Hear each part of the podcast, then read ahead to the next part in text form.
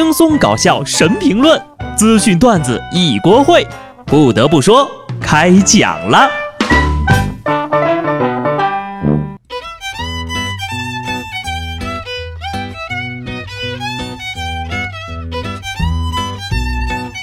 Hello，听众朋友们，大家好，这里是有趣的。不得不说，我是机智的小布。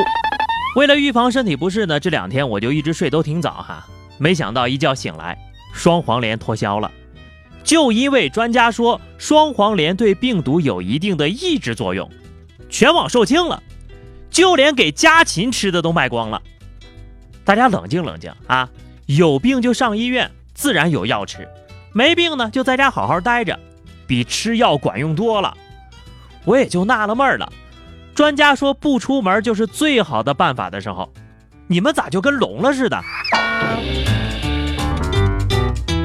有病看病，没病老是在家待着啊！这不假期又延长了吗？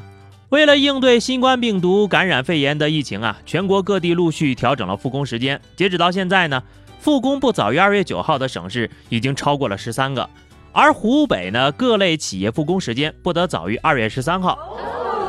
这个假期延长的，让我有点心慌呀！就前几天闷在家里啊，我实在找不到可以玩的了。就连家里的花生、瓜子、小橘子都已经让我全部吃完了。不得不说，我在朋友圈里啊已经憋疯了好几个了，都开始找初中的课本做题了。这是我第一次希望假期能够短一点，倒不是闲在家里无聊哈，而是宁可不要这因为疫情而延长的假期，也希望大家呢都能够平平安安、健健康康的。其实延长假期呢，也属是无奈之举。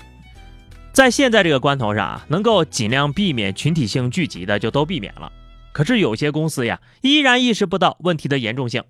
这不，深圳某公司的员工在看到新闻之后呢，就把这个延长放假的通知截图转到工作群里，并问一下领导啊，这个有没有相关的通知？谁知道这公司的副总看到信息之后，直接在群里破口大骂。还要求主管对员工进行教育，这个副总真是好大的威风啊！人家员工只不过是问问啊，公司有没有按照国家的规定延长假期，就直接连人家的父母都给骂上了。其实大家也都知道，很多中小型企业延期开工呢会损失很多钱，而且呢规定也不是强制性的，这不还是有很多中小企业正是因为疫情的发生，反而提前开工了，加班加点是吧？防止疫情，为广大老百姓提供日常服务而加班，大家量力而行就行了。但是员工只是问了一句，你就破口大骂，就这素质还当领导？真是拿员工的生命不当回事呀！好在该公司还是有明眼人的。这不事情发生之后呀，该公司也通过公开表示，将员工假期调整为二月十号。另外呢，对出言辱骂员工的公司副总做出了降级处理。责令其向员工道歉，并且做出检讨。话说回来啊，这两天呢，全国各地的口罩都已经脱销了，但是大家不要慌张。现在呢，各大口罩厂都已经加班加点啊，这个二十四小时连轴转，开始大力生产口罩了。相信很快呢，就能够满足各位日常使用的需求。另外啊，还要提醒一下大家，虽然现在疫情是比较严重的，但是一定要注意，不要随便使用奇招。四川宜宾有一老大爷，看电视呢就知道这个疫情呀非常的严重，就听从医生的建议给家里消毒。但大爷消毒呢用的不是八四消毒液，也不是酒精，而是敌敌畏，然后呀就把自己给毒进了医院。朋友们，如果你实在买不着八四消毒液或者消毒用的酒精，用高度的白酒也是可以的，但是一定不要随便使用其他的化学制品，用不好呀会要人命的。啊，当然了啊，高度的白酒呢也是用来喷洒消毒的，你喝到肚子里也不管事儿啊。陕西一哥们儿啊，就因为害怕感染病毒，用高度的白酒直接给自己的体内消了一遍毒。消完毒之后呢，还开车出去散心呢，直接就被交警给带走了。交警问他：“你为啥酒驾呀？”他说：“我怕感染病毒，为保自身安全，进行了自我消毒，于是直接饮用了高度酒精，然后开车出来散心。”各位，抽烟喝酒消毒的段子可别转发了，真有铁憨憨相信呐。话说你喝了这么高度数的酒精，还没事儿也是福大命大呀。但是啊，你就别酒后开车出门了。下面这位啊，就做的更过分了，公开耍流氓。前两天啊，宁夏有一哥们在微信群里发布谣言，说自己是一名十七岁的高中生，已经确诊新型冠状肺炎病毒，但自己这辈子呢，还有一个梦想没有完成，就是想临死之前看一下小姐姐的胸部。哎呦我去！你这抠脚大汉就是想空手套黄土啊！还得了新冠肺炎快死了，你咋不直接上天呢？最重要的是，还真的有善良的姑娘上了他的狗当。哎，各位小姐姐一定要擦亮眼睛啊！你说这大过年的又赶上疫情，我求求了啊，求求大家别再给警察叔叔添乱了。这两天看了新闻呢，有的人是乖乖宅在家里躲疫情，而有的人是耐不住寂寞。安徽合肥的新增病例当中呢，有六个人曾经在肥东县参加了一场同学聚会，这六个人呢都于一月二十八号确诊，其中一个人呢就是从武汉回的合肥。你说就一个同学聚会值得吗？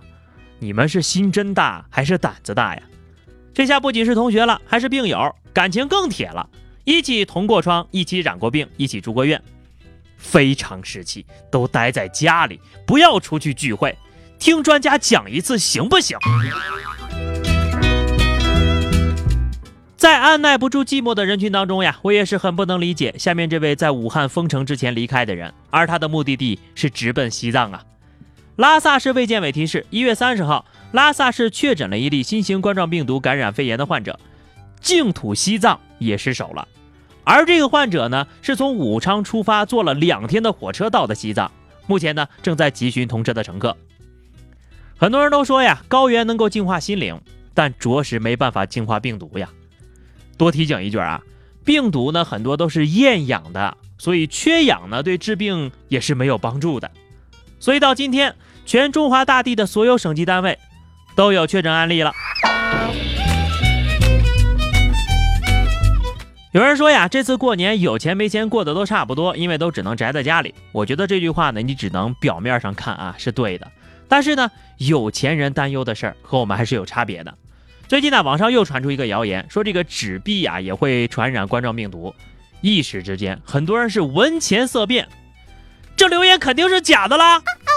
如果大家实在怀疑家里的人民币有毒哈，请送到我这里来。不限额度，越多越好啊！我这个人很大方的，可以无偿帮助大家承受风险，集中销毁。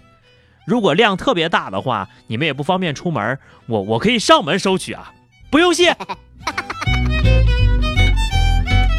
我听家里的长辈们也开始跟小孩说了：“哎呀，今年的压岁钱可能有病毒呀，你们小孩子抵抗力弱，不适合拿着，先交给父母和大人来保管吧。”但是呢，也有一些人对这个辟谣呢表示保留，说这个纸币上的病菌和病毒呀确实很多，不能说完全安全呐。现在非常时期，还是少出门、少接触纸币更安全、更保险啊。当然了，对于我来说呢就没有这个烦恼，因为我根本就没钱。好了好了，以上就是本期节目的全部内容了哈。最后呢，我想说，现在可能是你为数不多的日子能够陪着家人的时间了。趁着在家呀，一定要珍惜与家人在一起的时间呢，是吧？还有就是刚开始我一说的那个双黄连口服液，是吧？确实没有必要买，而且喝这个药呢是有副作用的，大家可以看一下那个药品副作用通知，是吧？你喝的多了啊，你没病你喝药，这是脑子有病啊！啊，希望大家呢能够理智一点应对疫情啊，我们还是要开心乐观的去生活。我觉得有一个健康的心态，同时呢，好好的在家里待着，不要出去社会上这个给。警察叔叔添乱啊，这个就是最好的现阶段面对疫情的一种方式啊。好了，说完了，下期不得不说，我们不见不散吧，拜拜。